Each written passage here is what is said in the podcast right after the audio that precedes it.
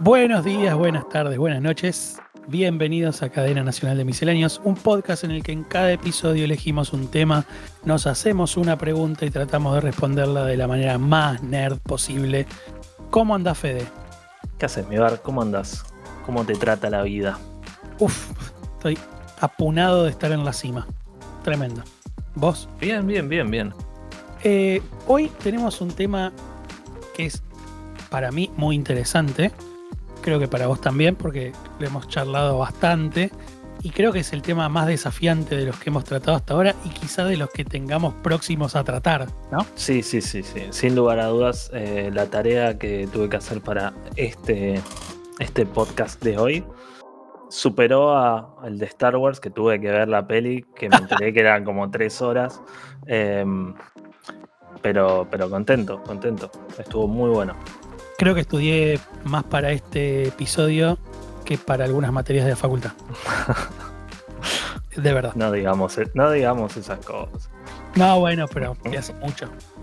Está muy bien, está muy bien. Bueno, el tema de hoy es ¿cuál es el efecto de la música en el cerebro? O los efectos de la música en el cerebro. Mm. Un tema complejo que vamos a tratar de resumir y de hacer muy simple para que se entienda la idea, ¿no? Porque ninguno de los dos es experto, pero los dos somos muy curiosos y nerd. Por eso es que estamos haciendo este podcast y elegimos temas como este. Sí, además se da la casualidad que a ambos nos gusta la música también. Claro, también los dos nos gusta mucho la música, los dos tocamos instrumentos, o sea, realmente nos interesa este tema, entonces por eso lo estamos haciendo así. Y lo que me resultaba interesante, consultando también con gente que, musicoterapeutas, psicólogos, etcétera, fue un poco de, de analizar cómo fue la evolución de la música para que lleguemos a la música moderna, porque no siempre fue así la música que escuchó el ser humano. O sea, hubo una época en la que la música era meramente litúrgica, ¿no?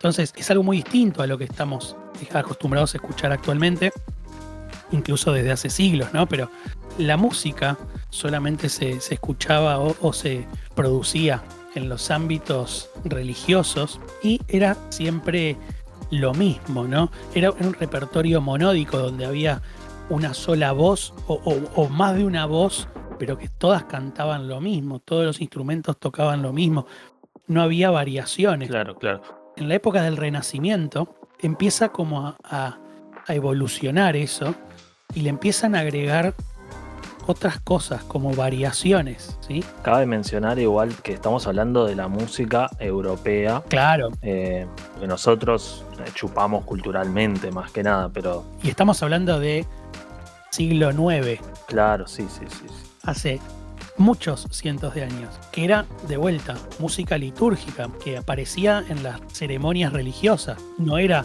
que había de repente un barcito y había gente, que posiblemente había en alguna taberna o en algo, había gente, pero eran como gente que estaba prohibida o cancelada, esas cosas eran herejías, ¿no?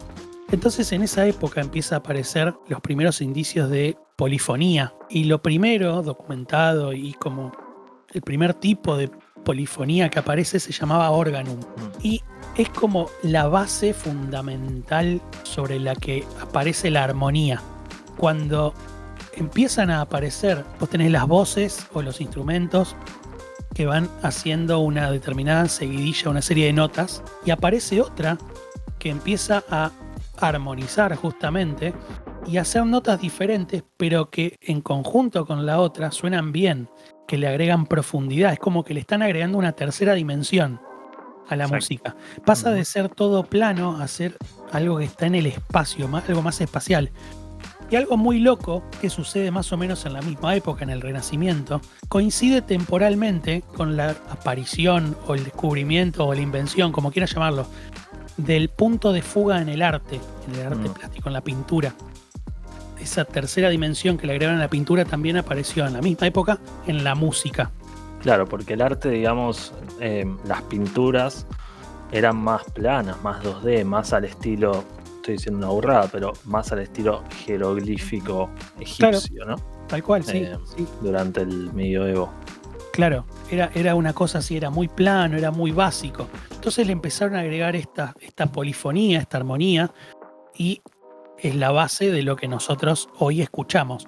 Y a su vez, algo que también se produce, eh, un poco eh, motivado por la burguesía que querían entretenimiento y demás, los tipos llamaban juglares y llamaban músicos y artistas para, para entretenimiento propio. Que la iglesia después los terminaba desterrando por herejes, porque eso no podía ser. Que, que estuviesen haciendo cosas que no estuviesen aprobadas por la iglesia. Y ahí es como que empieza a aparecer la separación entre el, cantautor o el, músico y el público. Porque cuando vos tenías la música en la iglesia o en la ceremonia religiosa que sea, vos tenías una relación muy directa y tanto el coro de la iglesia como el público hacían todos lo mismo. En cambio acá nace el músico como productor y el pueblo o el oyente como justamente el consumidor de esa música que se está produciendo. Por eso es que esta etapa de la historia es tan importante para entender la música que tenemos hoy. O sea, es como el puntapié inicial, es como el Big Bang de todo lo que tenemos hoy. ¿Sí? Eso me parecía muy interesante para entender cómo es que hace un montón de años, pero no tantos, empezamos a crear música y las motivaciones que había. Porque era, quiero entretenimiento. Claro, claro. Me hizo acordar una cosa, mi bar, mientras lo decías, que es que hablando de todo este monopolio que tenía la iglesia por sobre la música durante el medioevo, ahí, hablando de, de, las notas y de la polifonía y qué sé yo, había una progresión de notas, es decir, había dos notas que no que la iglesia había prohibido tocar en secuencia, básicamente. Por ejemplo, no se podía tocar el sol seguido del do sostenido en, una, en un, tema o en una composición. Eh, y de hecho se había prohibido toda una escala que se llama la escala Locria, creo, Locrio. Que no es, el locro de, no es el locro. No, no, no, lo tuve que googlear porque también me confundí. Eh, pero resulta que, que, lo prohibieron porque tenía un efecto, tiene un efecto muy disonante. Es lo que se llama el intervalo de cuarta aumentada. Claro, la disonancia era diabólica. Claro, que los tipos directamente dijeron, no, esto es el, esto es literalmente diablo sin música, esto es el diablo que está metiendo la cola en la música, así que cualquiera que toque esto, lo mandamos a la hoguera. Y se acabó. Bien, copados. Sí, bueno, viste cómo eran, no, estaban muy abiertos al diálogo en aquella época. Sí, tampoco daban muchas vueltas. No, no, no, no. No se complicaban la vida. Bien. Bueno, eh, buena data, buena data, mm. interesante. Y ahora sí podemos pasar a justamente los efectos de la música en el cerebro, que hay miles de estudios, ¿no? Y nosotros estuvimos analizando e investigando algunos de esos, obviamente, como para también entender cuál es el efecto que nos produce a nosotros mismos, como mm. amantes de la música. Y hay efectos súper interesantes que la verdad que no me esperaba encontrar. Ajá. Y voy a empezar con, un estudio que se hizo en, la, en una universidad de, Montreal, en Canadá, que analizó el, efecto de, la música, diciéndole a un grupo de voluntarios que llevaran música que les produjera escalofríos. O sea, que les generara algo muy intenso, ¿no?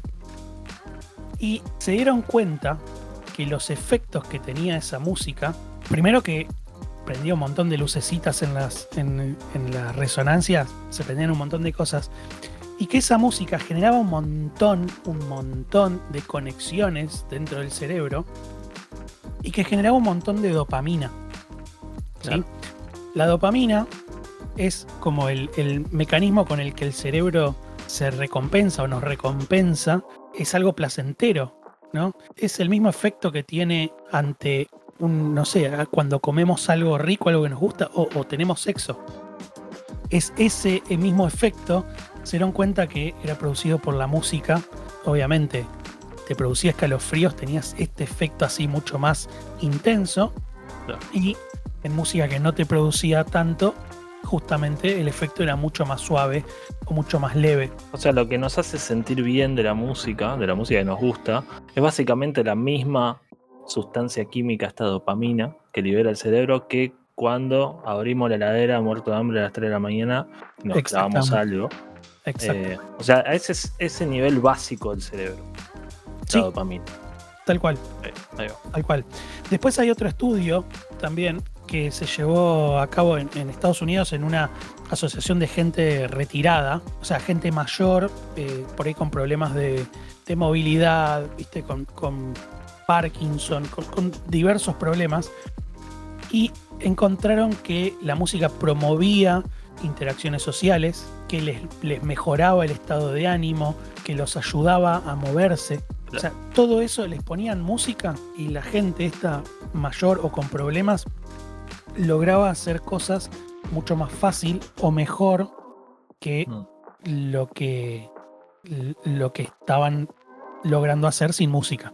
Claro, claro. Entonces, ya como base en estos dos estudios que, que tenemos, encontramos que el efecto es tremendo. Es un efecto enorme el que tiene y los beneficios que tiene la música, por lo menos la música que nos produce placer en nuestro cerebro y en nuestro organismo en general, ¿no?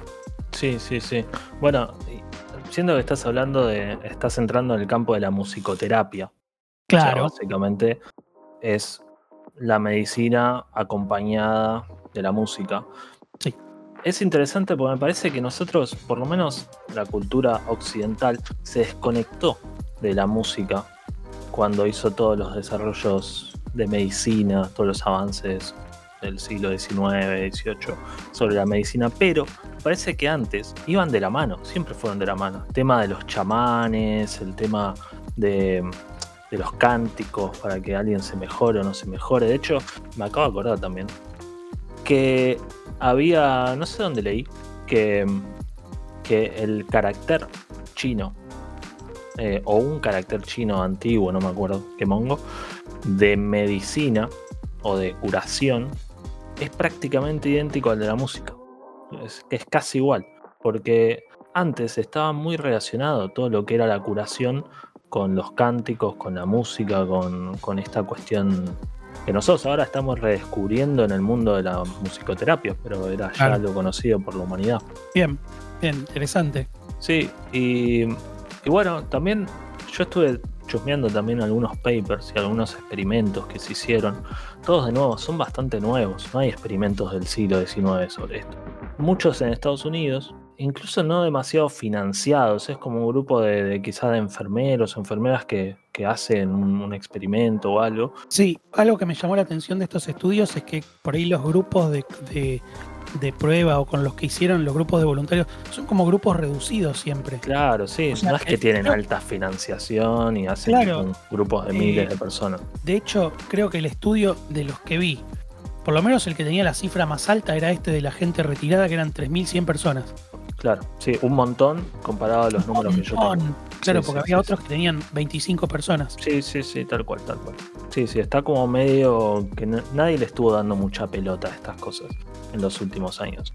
Bueno, uno de los estudios que, quería mencionar era de un grupo de, enfermeros y enfermeras del General Hospital de Massachusetts.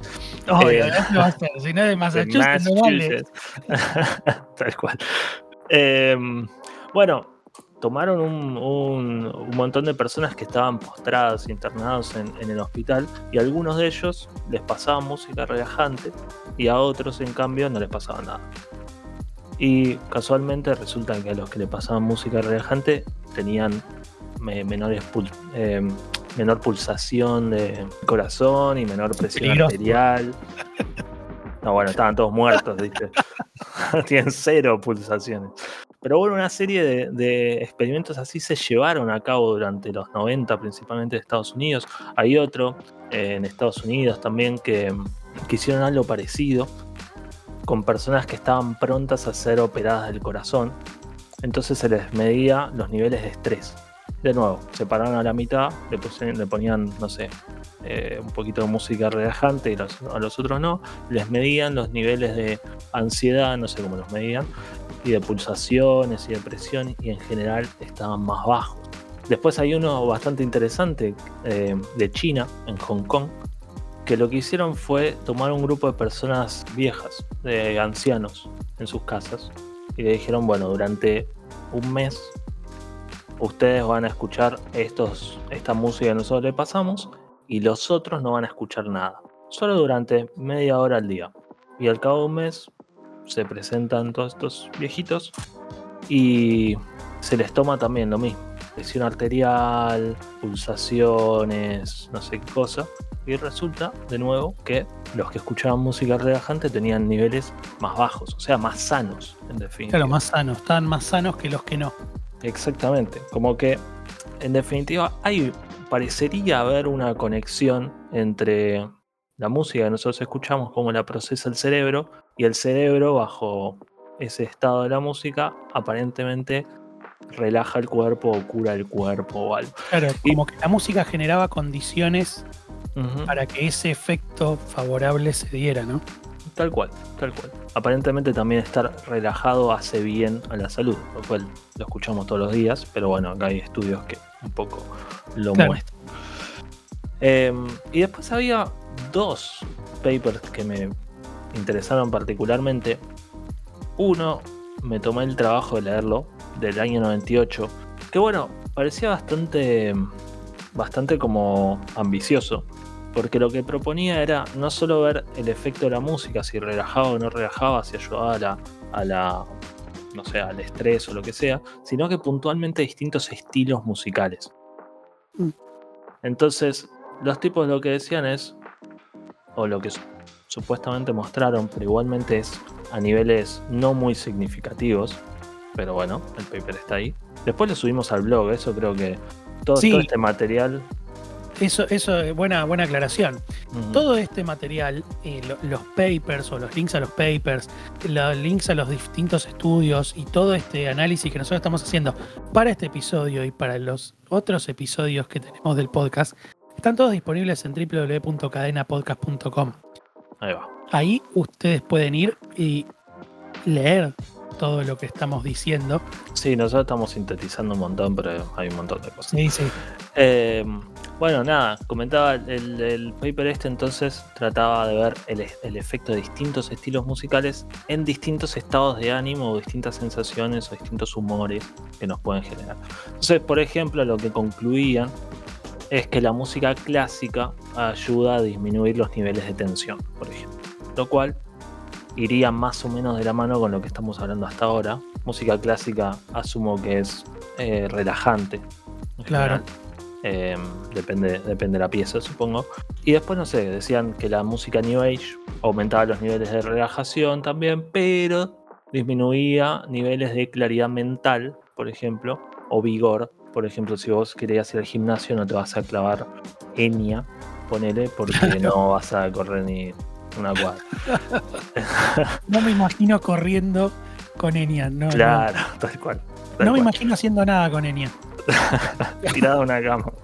Claro, sí, mirando el techo. Sí, bueno, es lo que decía este paper, básicamente. Y bueno, después menciona otras, otros, otro, otra música, otro estilo musical, por ejemplo el grunge, que le pega con todo, porque dice de grunge, aparentemente vuelve a las personas violentas, les disminuye la claridad mental y la empatía. O sea, te escuchas un tema de Nirvana y sos un pelotudo y un hijo de puta. Y está bien, creo que era la idea. Sí, pero no sé, me pareció un poco exagerado todo. Sí, sí. Em, pero, bueno. que estaría orgulloso. Sí, sí, sí. andaba revoleando guitarras por todos lados, pero. Por eso, estaría orgulloso. Sí, sí, puede ser. Bueno, ese es uno de los papers que lo vamos a subir al blog. Es interesante, tiene grafiquitos, es fácil de leer. Dibujitos es más fácil. Sí, sí, tiene dibujitos nomás. Y hay otro que me pareció como súper interesante, o un experimento, una serie de experimentos, lo que sea, que dieron nombre a lo que es el efecto Mozart. El efecto Mozart básicamente dice que escuchar la música de, del compositor Mozart, especialmente de hecho una pieza puntual de Mozart, mejoraría los niveles de inteligencia de las personas. Eso es como medio la idea y el mito.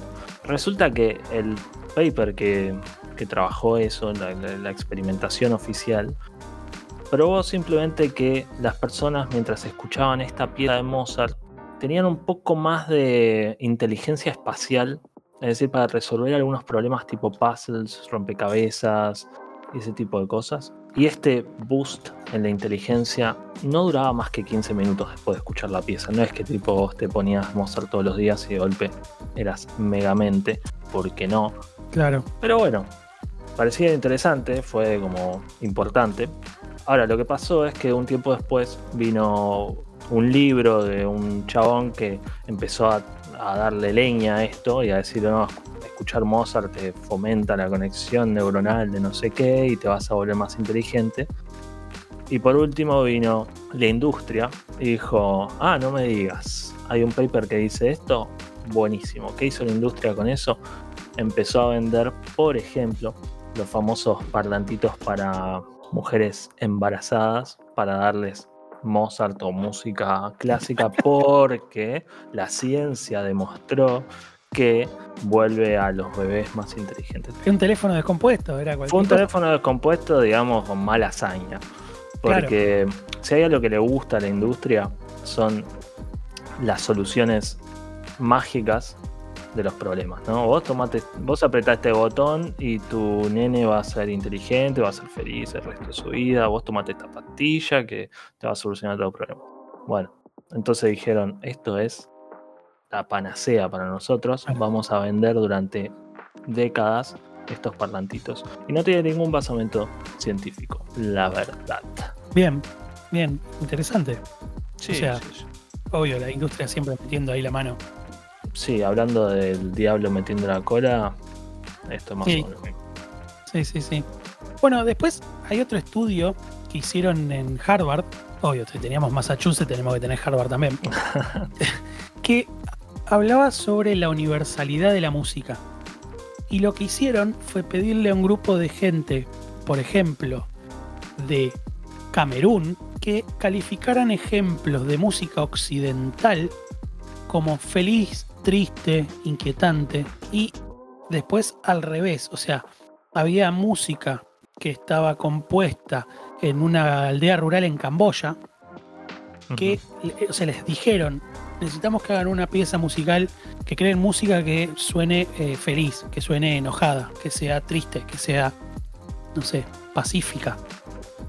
Y entonces llevaban esa música de esa aldea rural de Camboya, la traían, no sé, a Buenos Aires y el efecto que tenía, le decían a, alguien de Buenos Aires, toma, escucha esto. Y esa persona percibía esa felicidad con la que estaba compuesta la canción. O la felicidad, o el enojo, o la tristeza, o la paz.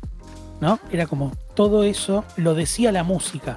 Porque incluso no, no, hacía falta que entiendan qué estaban diciendo si es que era una música cantada era la música transmitía esa felicidad o esa paz o esa tristeza o ese enojo con sus notas y con la forma en que está ejecutado. Entonces fue como que de alguna forma, como que comprueban y validan esto de la música es el lenguaje universal, ¿no? Claro, claro. Está buenísimo que el resumen o el resultado de ese estudio es la respuesta biológica a la música es la misma, no importa si estás en México, si estás en Camboya, si estás en Camerún, si estás en Japón. La música te va a producir exactamente lo mismo, no importa quién seas ni de dónde. Sí, es interesante esto del lenguaje universal. ¿Por qué se le dice lenguaje universal? Bueno, universal, o mejor dicho, vamos del principio. Lenguaje porque yo podría comunicar mi sensación, mi emoción al componer, cuando compongo algo, con alguien de China, y le va a llegar una emoción, por lo menos parecida. Aparte vos podés escribir música que la van a poder eh, interpretar en otra parte del mundo, porque vos vas a escribir en el mismo lenguaje también que el resto, ¿no? O sea, vos vas a escribir un pentagrama y lo vas a escribir acá y lo van a entender en China, en Estados Unidos, en Camboya, en donde sea.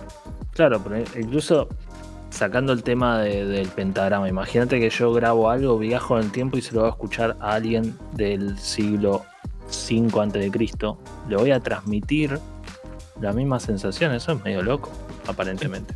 O quizás estoy exagerando, no lo sé, pero es lo que yo entiendo.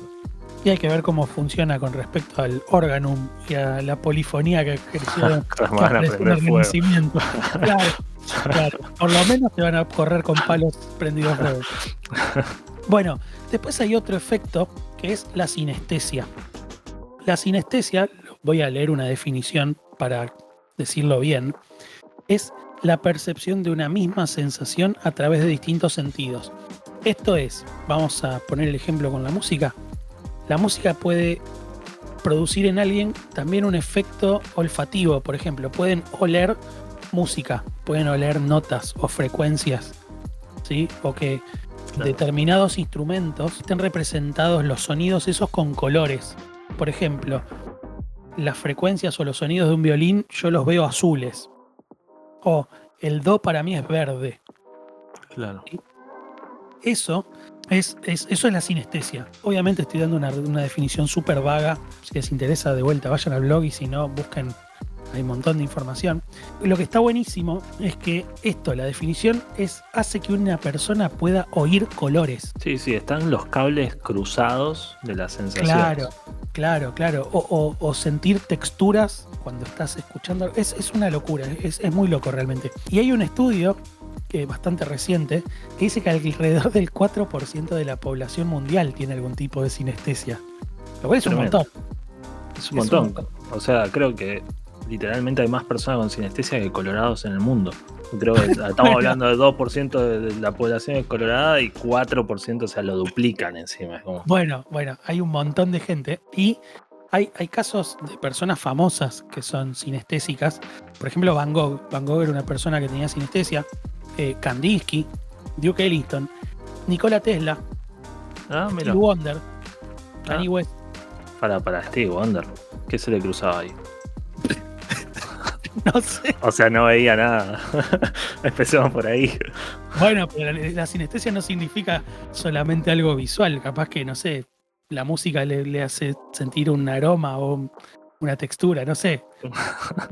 O, capaz que vea alguna especie de color. No sé, no sé. Le preguntamos. No le, podemos preguntar. Ah, está vivo Steve Wonder. ¿Cuál era el otro que se murió del ciego? Ray Charles. Ah. Bueno, Steve Wonder sigue vivo, por suerte. Está vivo, sí, sí, sí. Bueno, y hay una, frase, eh, está el ejemplo de Kandinsky, que es muy, muy interesante, porque el tipo estaba eh, viendo y escuchando una ópera de Wagner en 1913 y de pronto el tipo empezó a ver colores. O sea, la música le producía colores. Entonces él se puso a pintar y él expresó lo que le pasaba. Dijo, los violines, los profundos tonos de los contrabajos y muy especialmente los instrumentos de viento personificaban entonces para mí toda la fuerza de las horas del crepúsculo. Vi todos mis colores en mi mente, estaban ante mis ojos, líneas salvajes, casi enloquecidas se dibujaban frente a mí. O sea, el tipo estaba viendo la ópera de Wagner y escuchándola, obviamente, y de repente flasheaba colores, veía cosas, rayas, cosas, cosas muy locas. Era como ver, no sé, fantasía, ¿no? Claro. Una cosa así, muy volada, ¿no? Es lo que se me ocurre a mí leyendo esto, ¿no? Me parece súper loco que haya pasado esto. O sea, que el tipo sea un caso de estudio justamente por, por la facilidad con la que transmitió y el producto de esa sinestesia, ¿no? Claro, claro. Pero bueno, nada. Suena como medio de la mano de algunas drogas alucinógenas. O Puede ser, pero vamos a jugar. No, no, no digo que yo estaba palopeado, digo que, que digo, quizás si algunas drogas te pueden llegar a, a, causar sinestesia, no, no, me, no me sorprendería, igual estoy hablando sin saber señales para variar. Em, pero me suena un poquito a eso. Y quizás no sabemos. Si alguien sabe, nos puede comunicar. Pero bueno, tenemos como un montón de información, un montón de estudios que dicen que hay efectos de la música en el cerebro. Estos son como efectos positivos, todos los que estuvimos viendo, ¿no? Por lo menos neutrales. También hay efectos negativos. Hay algunos estudios que hablan de que hay determinada música que no se puede escuchar cuando uno está manejando. cuando uno está manejando. O sea, puntualmente. Cuando estás manejando, no aconsejan escuchar música clásica porque como vos dijiste antes, está demostrado, por decirlo de alguna forma, que te relaja o que te baja las pulsaciones, etc. Y entonces como que vas a estar menos atento al volante o al camino y te la vas a poner. O hay más riesgo de que, choques o de que tengas un accidente. O sea, no solamente la música clásica, hay un montón de música, por ejemplo, American Idiot de, Green Day, Es una canción que está estudiado que aumenta un 20% el riesgo de tener un accidente. me, me encantaría saber cómo hicieron ese estudio igual. Usaron simuladores Ah, la mierda. y las ponían determinados tipos de música o canciones y la gente tenía más accidentes, o era más propensa a tener accidentes, se escuchaba American Idiot o se escuchaba eh, Las Valquirias de Wagner. Hay música, o sea, vos escuchás Las Valquirias y te genera una violencia. Claro, o sea, es como que escuchás esa música, a mí me dan ganas de salir a fondo. Pues, si estoy en un embotellamiento se pudre todo. Ha- Hay música que, que vamos a poner en el blog. Ya sé que estamos diciendo mucho lo del blog, pero porque todo esto hay que ponerlo de alguna forma en algún lado para que para Era que se mucha entienda, ¿no? información, era mucha información y estamos tratando de sintetizar. No, y aparte me resulta muy divertido esto de la lista de las canciones, porque hay música que yo te juro, vos la pones mientras estás manejando y yo creo que le apunto al obelisco. ¿Entendés? O sea, voy por corriente y le apunto al obelisco porque me genera una violencia la música mientras estaba escuchando para, para ver esto, para hacer esto. Tremendo. De la misma forma que hay otras que no te generan tanto riesgo de. En la otra punta está Enya, ya sabemos. Claro, pero Enya, de vuelta, para mí, yo no manejaría con Enya porque no sabría Es qué que hacer. no con Enya. podés, no podés tipo ni apretar el acelerador, estás hecho una baba ahí en el asiento.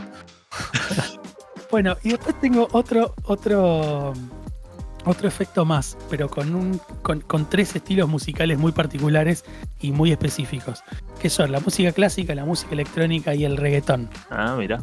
Hay un estudio que dice que pusieron a la gente a escuchar reggaetón, música clásica y música electrónica, y el reggaetón fue el que más, de vuelta, más luces prendió y más sectores activó en el cerebro, y que como que despertaba tantas cosas que también despertaba cuestiones muy básicas o cuestiones relacionadas con el movimiento, áreas relacionadas con el movimiento en el cerebro, y que básicamente hacían que vos movieras la patita cuando escuchabas eh, música que Claro. escuchabas reggaetón. Incluso el reggaetón que ponían lo sacaban las letras, cosa de que no interfiera el- el- el- la música, la, la letra en el efecto de la música en la persona.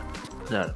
Por debajo venía la música electrónica y muy por debajo venía la- lo que produce la música clásica. Y lo que encontraron también era que el efecto re- repetición de la música de reggaetón y la música electrónica hacía que fuese predecible por, la, por quien lo estaba escuchando, entonces Mm. por eso también es que podían tener mayor actividad o más. En cambio, la poca predecibilidad de la música clásica, porque es mucho más compleja musicalmente, Mm. hacía que tuviese un efecto menor.